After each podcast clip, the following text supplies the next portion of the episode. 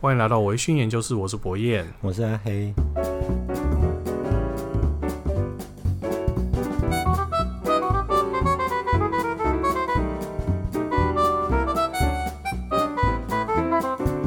阿黑，嗯，你喝酒也过了十几年了嘛？对，快十年，快十年哦。那，哎、欸，你喝那么多酒，我印象中你常常在开心的酒。对啊。还、啊、有没有什么酒哦？你是？比较不就是舍不得去开的酒有没有？有有，我我这边有蛮多蛮多都舍不得开，那是不是算是收藏收藏的感觉啊？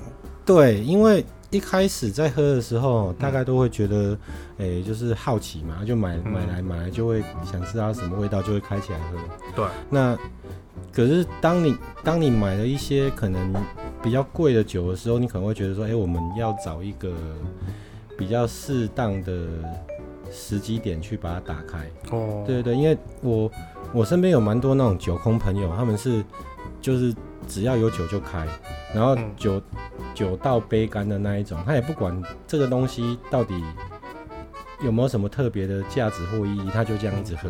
嗯、那我我不太喜欢这样，是因为我觉得有一些特别的东西，你应该要在特别的时候去把它打开。就是哎，人不管是特殊的时间地点，还是跟你在一起的人，你你说的是意思像那种年份酒之类的？对对对对对，或者是比如说买，嗯、假设有一天你今天你你买不买乐透？我买啊。嗯，那如果有一天你乐透，有没有想过，如果你乐透中了头奖，嘿，你想要庆祝的时候，哦，你会想要开什么？我会想要开什么？对啊，你会总开开一个酒庆祝嘛？哎、欸，比如说士高利达，那就是说，对，这个就是所谓的普饮跟你，你是说我要去买一支酒来开吗？那你你会不会说，哎、欸，假设说你今天，嗯，好不好？你乐透中了，嗯，然后你今天很开心，对，不管你有没有跟人家分享这件事情，嗯，你会不会想要说，那我就去买一瓶好一点的？对，然后我们特殊一点，对，庆祝一下，或者是会啊，或者说你你你就是爸爸妈妈八十大寿的时候，嗯，对，你说哎，那我们今天就为了这个特别的时刻来开一瓶酒，开一支酒，对对对，有有有有，那那一支酒我已经准备好了，真的吗？对啊，我会啊，会啊，当然是会啊。嗯、特殊的时间、特殊的地点，或者是特殊的事件，人生重要的阶段。对对对，因为如果你比如说你嗯，你的公司就是突然就是上市，嗯、然后他决定要配股给给员工，这样、嗯、就哇，好棒，好开心这样。对，你就会想要，可能就会想要去开一个，你可能就不会去开斯高利达。我、啊、这个斯高利达要逼掉。没有，我我一定要把它讲出来。斯高利达就是。很开心的时候也可以喝，特别开心的时候也可以喝。对，对，对，那是不是就是说，当你如果身边有那个朋友，他是他不去管这个酒，嗯，有没有什么特别意义，他就只是把它单纯的当成是酒的时候，嗯，那这样子的人，他在遇到了值得庆祝或者是值得很开心的事情的时候，他变成、嗯、这个东西就就没有什么对他来说就没有什么特别之处了嘛。因为他他什么时候他不管什么时候他他都喝，那不管好的坏的他也就是都喝，他就是一直把它倒到嘴巴里面。嗯，对，那这样子的话，这个收藏就这个他就没有就不能算收藏，对，他就不是收藏，就是喝酒而已。对对，所以我们之前有讲过炒酒嘛，对对，就是炒作酒类这个啊，我觉得就是相对于这件事来说，我们就是我们应该正常一个喜欢威士忌的人都会有一些收藏。对，那收藏的定义就是说，这个东西至至少至于我而言是说，我希望这个东西它是可以在在某一个特殊的时刻，嗯，跟某一个我想要跟他一起喝这支酒的人一起把它打开来喝。对，这个但是就是有有些人是像我都是因为很贵，对，他说我就会舍不得开哦，因为某一天才会把它打开。嗯，那你比较特殊，你就是说，哎，你会。你进并不一定会是因为很贵嘛，你可能是希望它要在某一个时间点你可以用。对，对，对，对，欸，那像我，我就跟你说过嘛，嗯，那就是说我我如果年份久的话，嗯，我会想做什么？我觉得那个听起来实在是不吉利耶。我我我觉得我我把我我我把我人生的后半段都已都已经交代好也不错啊。各位听众可以听一下哦，就是说，我觉得说我会买一支年份酒哦。那我买了这支年份酒之后呢，我都不会打开，我这辈子都不会把它打开。嗯，它只有在一个时间点会打开。嗯，它就是我的告别式那一天。嗯，我告别式我已经想好了，我要弄一个 bar 在旁边，然后一个 bartender 不是处女的，哎，也可以呀。如果到时候。对不对？到时候如果还不错的话，我就请一个兔女郎。然后呢，那个 bartender 他就会，哎，你去那边嘛，先包白包。嗯。然后，然后呢，换一个号码牌。那号码牌你就可以去旁边呢，他会倒一些一点点我的这个年份酒给他喝这样子。但是阿黑就觉得这样子不大。对啊，那个应该是在那是属于你的东西嘛。所以我们应该是在你你还在的时候，我们就去享受它。但是我们就是这样子，就是你也不确定你喝到到底是不是我的年份酒嘛。我之前就好，这个这个，那后面再讲那个社员跟我讲的事情。OK OK，我先讲一下那个，因为我我自己的我是比较比较不一样，人家正常都是从喝开始，对，先喝然后再开始去考虑收藏的事情。对对，我不是，我是刚好是我是先考虑收藏的事情才去喝，嗯就是我这边有。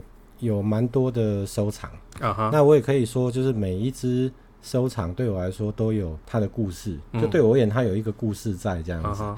那所有的起源，这个其实我我之前在部落格写到，嗯、我也在社团里面讲过，我们还是很快把它再讲一遍。嗯、我我在二二零一一二年还二零一三年的时候，我跑去那个台南的那个。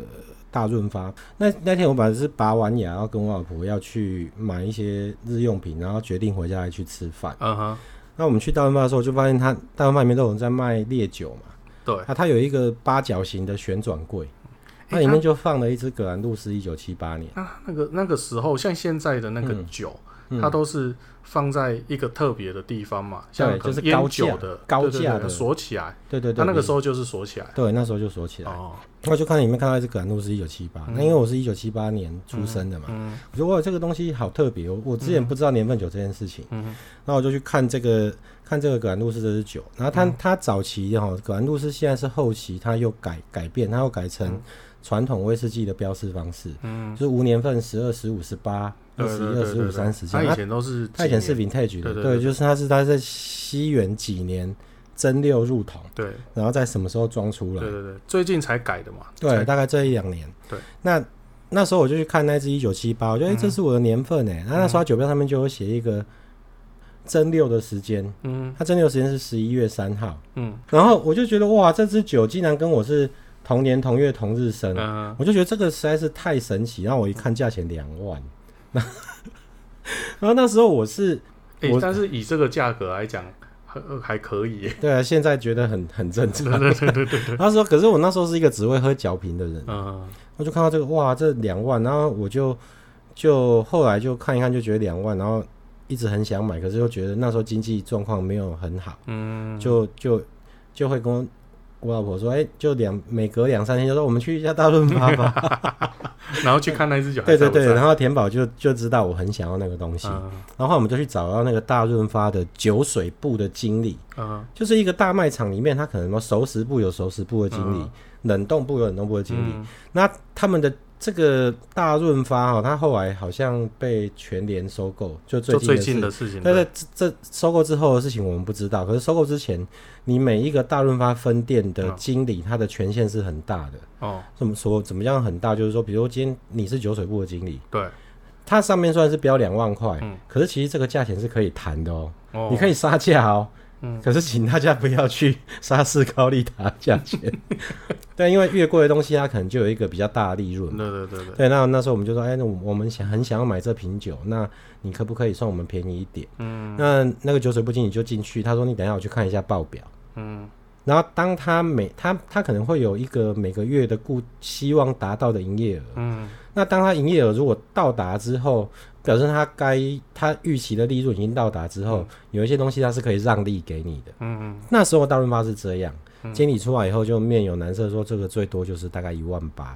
哎，可是很厉害哦！你在这种大卖场里面，竟然他是有空间让你去、嗯、去讲价的，然后就就这件事情就觉得还还蛮蛮神奇。的。那所以我们去那边拿斯高利达问一下，他可能就打九折。就便宜三十块，那你马后。那就后来我们就说哦好，谢谢，那我们考虑一下这样。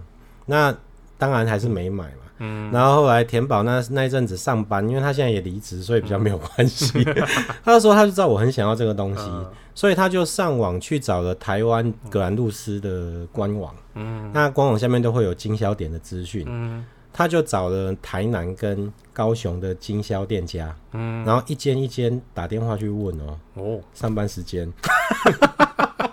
就打电话去问说，哎、欸，不好意思，请问你们这边有没有葛兰露丝一九七八这样子？然后他全部打完以后，有一天他就跟我说，那我们今天晚上如果没有事，我们是不是去一趟高雄？我说去高雄干嘛？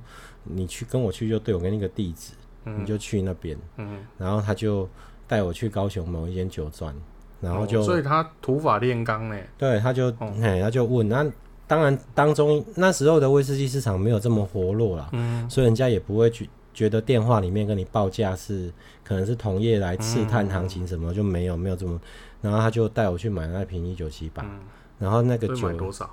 一万四哦，大润发要检讨这样子，不是啦，也不能这样讲，难怪大润发不会被收购。对啊，所以后来那瓶酒在我家的电视墙，嗯、我家一个电就是电视柜，我左边放我的年份酒，嗯、右边放田宝年份酒。嗯然后那支酒就一直放在那个地方。哦。然后虽然虽然到最后我有很多的收藏，比那支酒都贵贵、嗯、很多。嗯。可是对我来说，这个是可能是我最珍贵的一个收藏。嗯。对，对我而言，它是一个就是无可替代的东西。有一个特别的故事在背后嘛。人家说啊，那阿黑啊，这个酒你大概什么时候会开？我说等我女儿出嫁那一天。那就哎、oh. 欸，就是当你去养了一个养育一个小孩啊，嗯、变成你的责任，然后当、嗯、当当他有一天嫁人的时候，家里面又只剩下我跟田宝两个人的时候，哎、这个时候我觉得开这个酒就好，我我们我们夫妻总算完成了一个人生的一个阶段，对对重要的事情，嗯、我们把它开喝。就后来 我就觉得我很讨厌小孩，我干嘛没事去？去养一个小孩，然后搞到后面才去开它，这样太累。嗯，所以我就说，嗯，不用问我什么时候，反正我总有一天会把它喝掉。嘿，你可以考虑走我的模式啊。没有，然后田宝就说，如果你你已经卧病在床，然后你没有办法喝它的时候怎么办？然后你就叫医生来，然后用吊点滴的方式，我会把它滴完。我没有办法喝，我要把它滴完。然后从此之后，每个人都觉得阿黑是个狠人，有没有？搞什么？对对对啊，关关于这个事情哦，其实我有我有蛮多的想法，就是其实我后来有遇到一些身边的朋友也喜欢收藏威士忌，嗯，像我等一下我们就来讨论一下，如果是你想要收藏威士忌，你你你大概会是想怎么样去收藏，什么样的东西？嗯、好，对，那我先讲一下，因为像我有一些身边的朋友哦，因为、嗯、因为。自己喝威士忌的时候，你当然就是会好奇，你跟你同跟你的同好，嗯，你的同好这些人，他们会有什么样子的收藏？你当然也会很好奇嘛。对啊，对，那我们就给我印象最深的是有一个店家，哦，跟一个朋友，嗯哼，那朋友呢，他我们现在后来已经决裂了，哦，然后关于这个朋友的故事，我们会在周年庆那一集 哦，我们会提到这个朋友。好，那这个朋友他。对他来说，最宝贵的威士忌收藏是大概数十支的约翰走路红牌。嗯，那红牌是约翰走路里面等级最低的，就是最 low end 的。会有数十支，应该是抽奖抽到的。不是，哦、不是哦。入最入门的酒款，那个一支大概三四百块。啊、可是他觉得那个是他最珍贵的收藏。为什么？为什么不行？那个要留到哦好 那一集再讲。好，对，那像我也有一两个比较要好的店家朋友，嗯嗯、我就有一天都都都会去问他们说，哎、欸，那某某某，你的你开这个酒庄开了十几二十年，嗯、那我相信你应该有一些很厉害的私人收藏吧？嗯，然后可是我实际上去看过那两个朋友，他就带我去看我后面的房间。嗯不是店面里面，是后面的房间。这是我的私人收藏。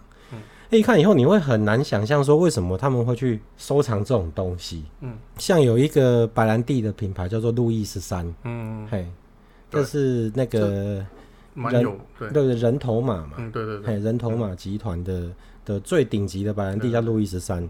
那你知不知道路易十四？就路易十三的儿子嘛。有一个白兰地，它甚至不是法国做的，嗯，它是好像是西班牙的吧，嗯，那就叫路易十四。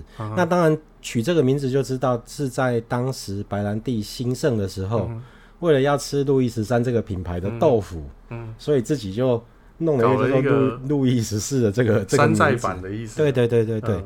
然后我那个店家朋友现在也决裂了，你知道吗？他收藏了很多路易十四。那为什么？对，我们就没有办法理解说，为什么这个东西你会享受这个？这个现在你拿出来卖会很有价钱，大概大概也是七八百块吧。嗯、那我说你为什么会想要买这个？啊，因为我当初要去开酒庄的时候，嗯、我的长辈、我的爸妈都不相信我可以好好的经营一个酒庄。嗯、然后，可是我很努力的想要去做做这个，把这个行业做起来，嗯、把这个职业做好。对，然后。那时候我就是光是这个路易十四这这个白兰地，哦、我就是我觉得喝，我觉得它是一个可以的东西。嗯，虽然它不是一个有名的牌子，对，然后也是一个名不见经传代理商弄进来的。嗯，可是我我靠着这个路易十四，我一年可能卖的上千瓶，哦、然后让我持续连续卖了五六年，在我最艰困的那段时间撑过了。对对，我就是靠着这一支酒，然后把我的店做起来，站稳脚，在市场上站稳脚步。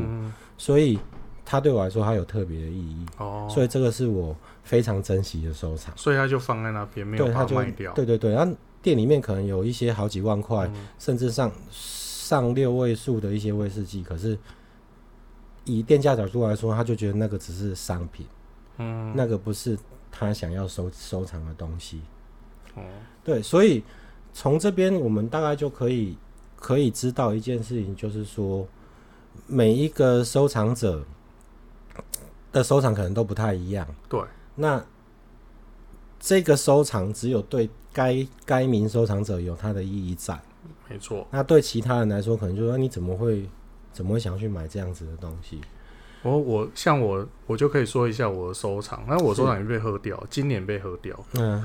我最应该是你带带领我入门的那一只百富吧？嗯、哦，那一只百富我真的放好久。嗯，我记得就是我们在那个 你你忽然跟我还有还有还有一个还就是那个时候你我我不知道你有在喝酒啊。嗯，然后你就忽然跟我说，博彦有一个好康的，我要告诉你。对对对嗯、然后我说什么好康？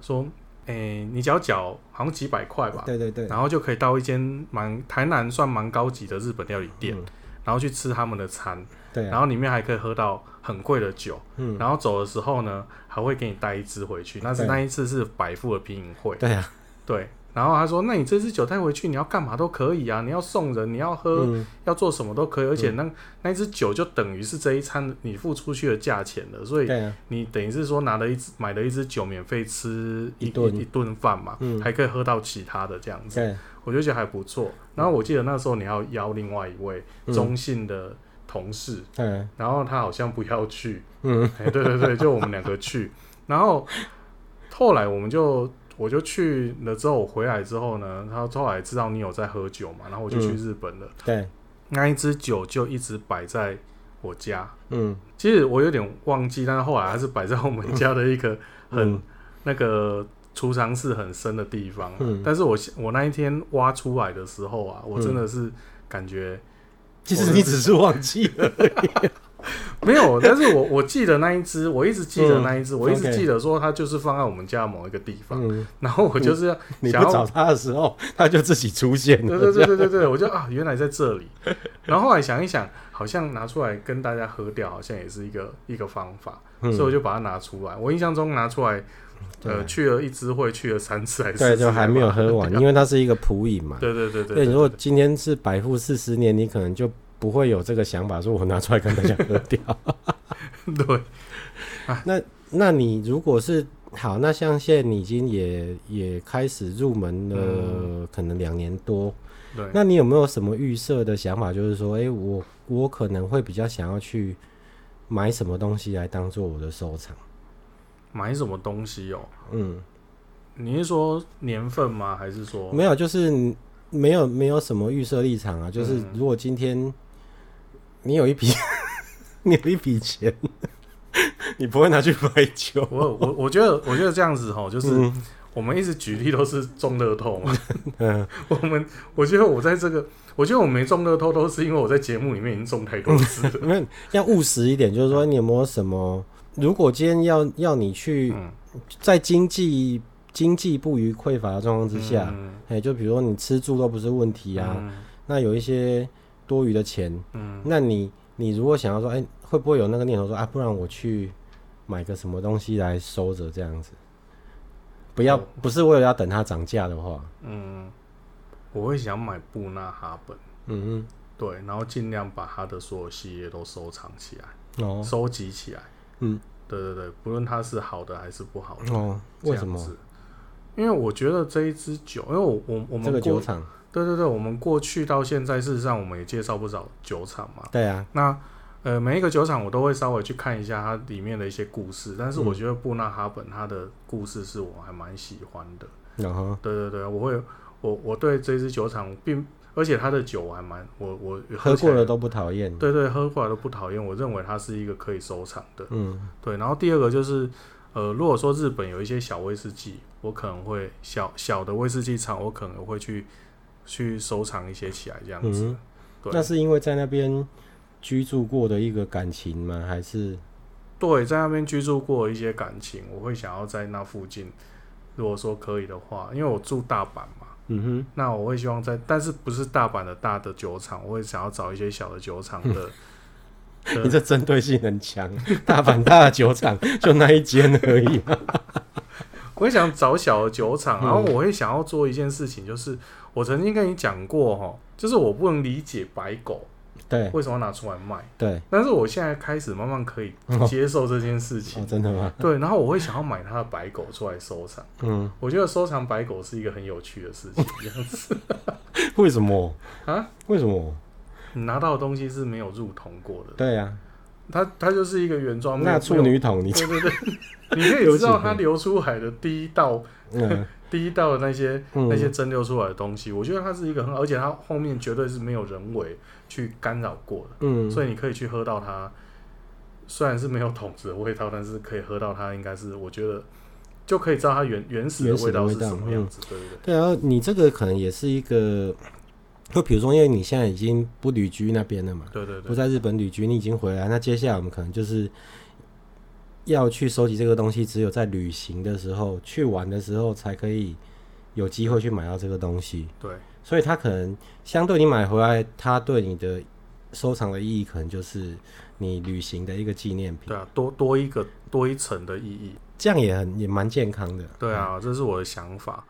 然后我们家是这样，我们家有一只那个皇家礼炮，我知道那只还蛮久的。对对对，对，那只皇家礼炮就是。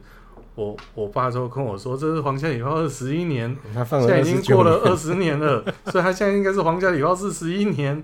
对，那一只皇家礼炮，我也觉得它是一个我们家很重要的一个东西，它一直摆在我们家，大家都看得到的地方。但是也许我们，因为它现在是在一个坏掉的玻璃柜，就它是透明的玻璃柜，但它的门是已经。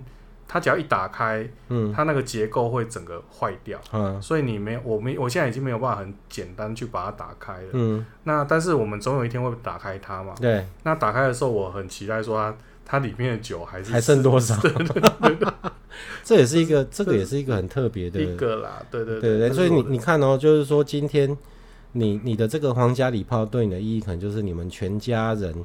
长期相处的生活的的一个时时间的一个浓缩嘛，对对对对。可是这个在不了解的眼中，它就是一只皇家礼炮而已。对，啊对，啊、对，所以我后来要最后哈，这个节目最近不愿叫我要做短一点的，所以我们还是要因为鄙人生性多说，所以我们很快讲一下。好，我觉得这个收藏哦这件事情要有，在我这样子弄了大概十年，我有我有一些。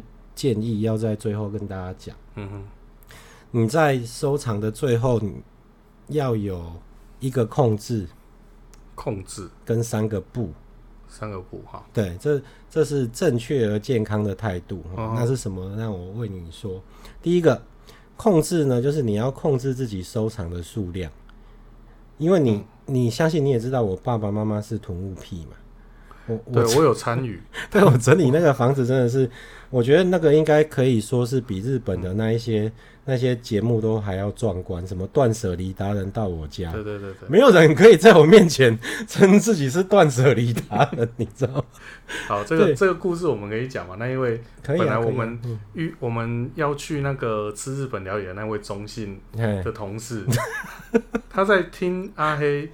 在口述说那一个状况的时候，就是那那个房子。对对，我爸爸妈妈离开之后，那个老家的状况。他就说啊，那没什么啊，那个就是亲一亲而已，那个那个真的很简单呐、啊。对对，然后他阿黑就说，那博博朗就在隔壁嘛，那我带你去看一下。就一打开之后，他整个就，他就去日，他就去美国打 BNT。他看到说，哦。这个真的是 有点麻烦，对，不知道该怎么处理，对对对，所以其实，在那个环境之下长大，他们从我小时候就这样。嗯，那当然可能归咎于说，哎，他们年纪很大啊，像我爸爸是二十五年次，我妈妈是三十三年次，嗯哦，那个时候的物资缺乏，所以他们会有一些，就是说，哎，我以前都留在身边，对对对，什么东西都留着会比较好。嗯，那耳濡目染之下，我就觉得说，这这样这样子会对自己生活造成太大不便。真的啊，对，所以我们后来在。在买酒这件事情上面，我就有去控制自己的收藏数量。那我们要怎么样去确认说自己的数量到底是合不合理的？嗯，第一个就是说你要先考虑你的居家环境。对，像我居家环境，我就跟我太太说：“诶，我帮我把我们客厅后面的那一面墙放满，嗯，然后电视柜两边放满以后，嗯，这就是我的收藏，我不会再多买。嗯，嘿，我如果多买，我一定会等这边东西消耗掉。嗯。”那我的收藏大概是在七十五瓶左右了。嗯，哎、就是，我没有点过，就是不是那个，因为我后来把它分成两块，嗯，一块就是我随时要喝就可以拿来喝的，嗯、那个就叫普饮，就普通的、嗯、普通的饮品。对，那收藏很就哎，这个东西对我有一些特殊的意义，嗯、所以我把它收藏起来，摆在墙上。嗯，那没事，我不会去打开它。对，对，那我大概收藏大概是七十三到七十五，大概都会在这个数字里面。哦、那这个东西早晚都还是要喝掉，对。那我要怎么去去计算这件事情？嗯、我们用很科学的哦，台湾成年男性哦，台湾的男性嗯的平均平均寿命对，比如说是七十八岁，嗯哼。那我现在是四十二岁，对，所以我剩下三十六年，对。那如果今天我不参加任何的社团活动，嗯哼，我不我不参加十九场，我不带酒出去外面喝，嗯、我大概是。平均是一年里面大概就只喝冬季，嗯、冬天的那三个月，嗯，每个月大概是喝一瓶，嗯，所以我一年大概的消耗量是三，嗯，对，哦，那当我的余命还有三十六，那三十六乘以三，对，哦，那你可能要考虑到后面 会有几年卧病在床，没办法喝。我们会，你不是要说我打也要打进去？对对对对对。可能没办法打那么多，对，所以我大概都维维持在说，第一个让不要让我的家，嗯，有太多塞爆了，对对对，被酒占据，让它影响我的日常生活。哦、嗯，那第二个就是可能考虑说我呃，我可以喝的量，嗯，我每年可以喝的量，去推算说我大概可以我留多多少下来是比较适合的。嗯，这是第一个，就是要控制自己的收藏数量。哦。然后有三个不嘛，刚刚讲的三个不。对对对。呃，第一个是你必须，这后面讲东西比较残忍。嗯。第一个是，当你的健康状况不好的时候，嗯，你就应该要停止收藏。嗯。那时候就是应该是要以消耗为主。你说就是不再进了。对对对，就是跟年纪没有关系哦。就比如说今天当你身体不舒服去看医生，医生跟你说，哎，你可能不适合喝酒。嗯。你后面可能不太适合再喝酒了。嗯，那你可能就当然也没有叫你把前面的东西处理掉，嗯，只是说你不管你收了多少，你后面建议就不要再去买，嗯，不要再去买你的收藏，因为你也没因为你可能就不适合消化，对对对。第二个是第二个步是不要把你的收藏藏在隐秘的地方，嗯。嗯，就是说你要把它放在你你看得到的地方，你不要说找了一个。墙壁，然后挖一个洞，把它 藏在墙壁里面，或者是呃用衣服啊什么东西把它盖起来。对对对，你你要很清楚的知道，你的东西有哪些，它放在哪里。嗯，这样会会比较安全，就是说你不会忘记它。嗯，当当你如果有一天你收到你自己忘记的时候，哎、欸，万一你人离开了，那那是一个很可惜的事情。那个尤其最最，我觉得最残忍的是，当家人拿到那些酒，那明明是高价酒，嗯，对，但是家人没有管道可以去去处理嘛，对对对，最后就留到那个老酒收购，大家可能就贱价的被卖掉了，对对对，对，对对，那有，因为其实现在有蛮多，如果大家上网去 Google，然后去打老酒收购，你们看到很多网站，嗯，那些老酒收购的业者都很。理直气壮的跟你说：“哎、欸，那个老酒要贩卖之前哦，你们要就先帮消费者打预防针，嗯、你们要有一些正确的观念。嗯、酒只是个商品，它只会跌价，它不会涨价。然后，嗯、对，就是诸如此类的，就是去洗脑你，嗯，这样他才能够把他后面低价要去砍价这件事情去做一个正当化嘛。对对对。对啊，我们当然是如果在威士忌界混久了的朋友，大概都知道这个都是。”话术、就是、对，都是一些话术。对，那你不要把它藏在隐秘的地方。然后第三个就是第三个就是不留于世。第三个不是不留于世，就是不留给后世。嗯，不要留给你的后代。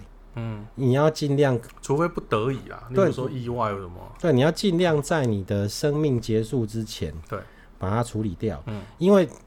这牵扯到我们刚才讲的一个很重要的观念，就是说你的收藏只对于你自己有意义嘛？当然，对。那对你的不管是你的伴侣，嗯，或者是你的小孩来说，嗯，这个东西，尤其是他们万一又是不喝酒的人，嗯，你说他们喝酒，他们可能可以就是喝的这个酒，就一边痛哭流涕，一边喝一边想你这样子，那可能还有一些。我的告别式应该就是这样吧。对啊，可是不见得每个人都会这样啊。嗯、那这些对你很有意义的东西，本来就是应该由你自己去把它消化掉。对对对对对，对，我觉得这个是收藏蛮重要的一个控制跟三个步。嗯，对，这是这是我的想法。真的。那最后再讲一个比较有趣，就刚才讲到的，我之前有一阵子身体很差。嗯，然后就觉得哎、欸，突然这里痛那里痛，有没有？嗯，那我又不喜欢去看医生。嗯，那有一次我们在私酒场，我就跟大家讲说，哎、欸，如果我跟你们说接下来这半年你们都不要找我，嗯哼，那你们就真的不要找我。哦，然后俊逸就问我说，为什么？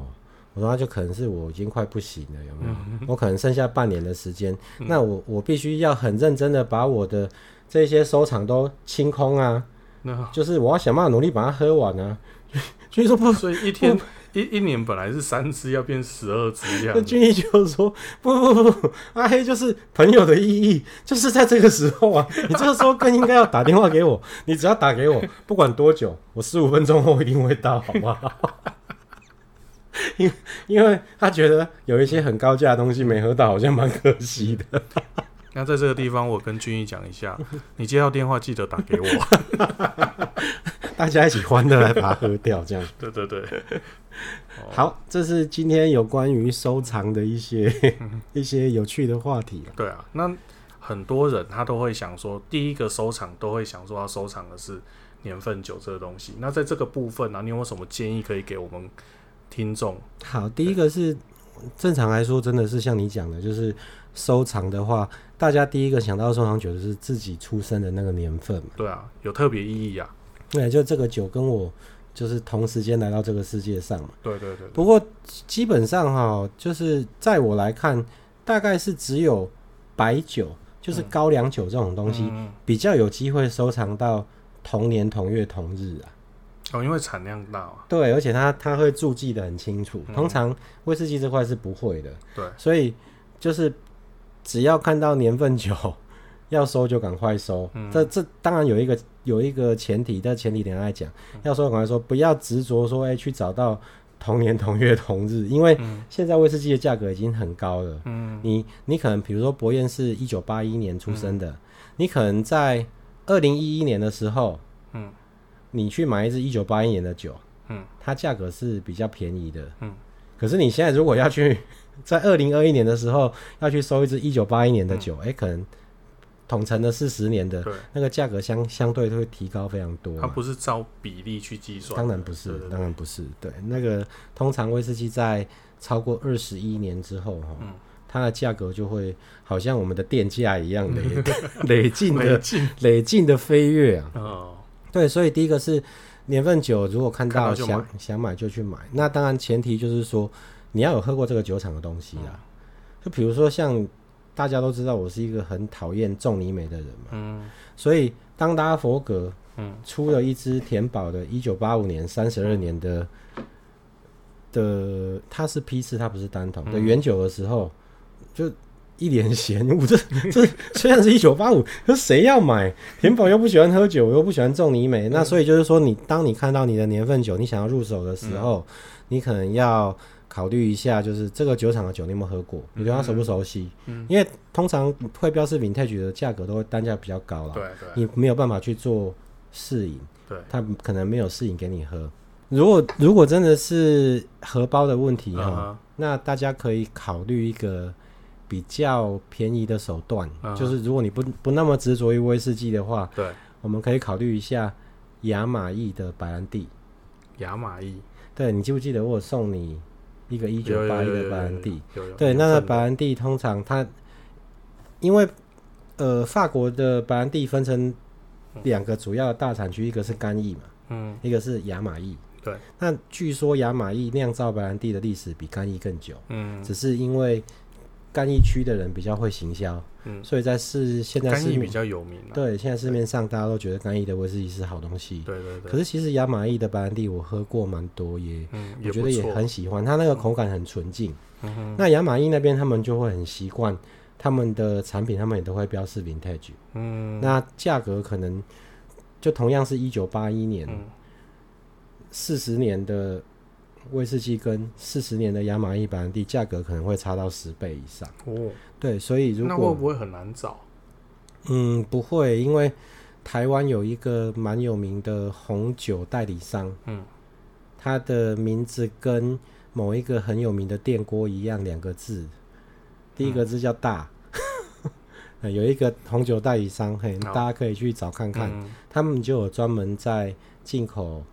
亚玛意的白兰地，哦，像你你的那一支白兰地，我也是在那个地方买，哦，对，因为没有钱送你，你的白威士忌太贵了，所以我就送你一个白兰地。啊，那个那个喝起来是还蛮不错的，那个我也舍不得开，现在放在木箱里面，就把它开起来喝啊，所以这是对对，这是年份酒的收藏建议啦。那另外就是，不管你是不是年份酒，你的收藏正确的保存方式。大概呃，因为烈酒哈，它的酒精浓度比较高，嗯、所以它的保存方式是比较简易的，相对简单。对，第一个就是记得不要放在强烈光线直射的地方。嗯、第二个就是不要放在过于炎热干燥的地方。嗯、对，因为强烈光线的直射会让酒液变紫，紫外线。嗯、那第二个就是你放在。炎热干燥的地方，比如说像之前我家顶楼六楼那个公寓的，那很热，那它的对它密封性如果不好的话，可能温度也会影响那个酒的变化，然后再倒出来用北了，对，或者是它可能就是它会蒸发的很快。哦，有可能。然后第三个就是你可能要适当的去把它做一个封口的动作哦，买那个石蜡封口膜，嗯，paraffin 那个东西去。把它封起来啊？怎么封？一个手续啊？对对对，那个怎么封？我们社团里面有影片教学，之后再 对，大家大家可以来看，大家可以看看。对对对，对，就把它，它蛮强健的。烈酒它本身体质是很强健，嗯、所以你不需要把它放在一个恒温、恒湿、低温哦阴暗的地方，因为你放在阴暗、阴暗潮湿的地方，可能它会发霉。外面的包装会发霉，对啊，包装发霉其实对它价值也也会有，对，可能会有一些减损。对对对对，好，好，那今天时间也差不多了，嗯，那在最在节目的最后提醒您呢，欢迎你们到维讯研究室的粉丝专业跟我们互动。那有什么问题在上面发问呢？我们都会很热心的回答你哦。那在节目的最后提醒您，喝酒不开车，安全有保障。未满十八岁，请勿饮酒。那我们下次见喽，拜拜。拜拜。Bye.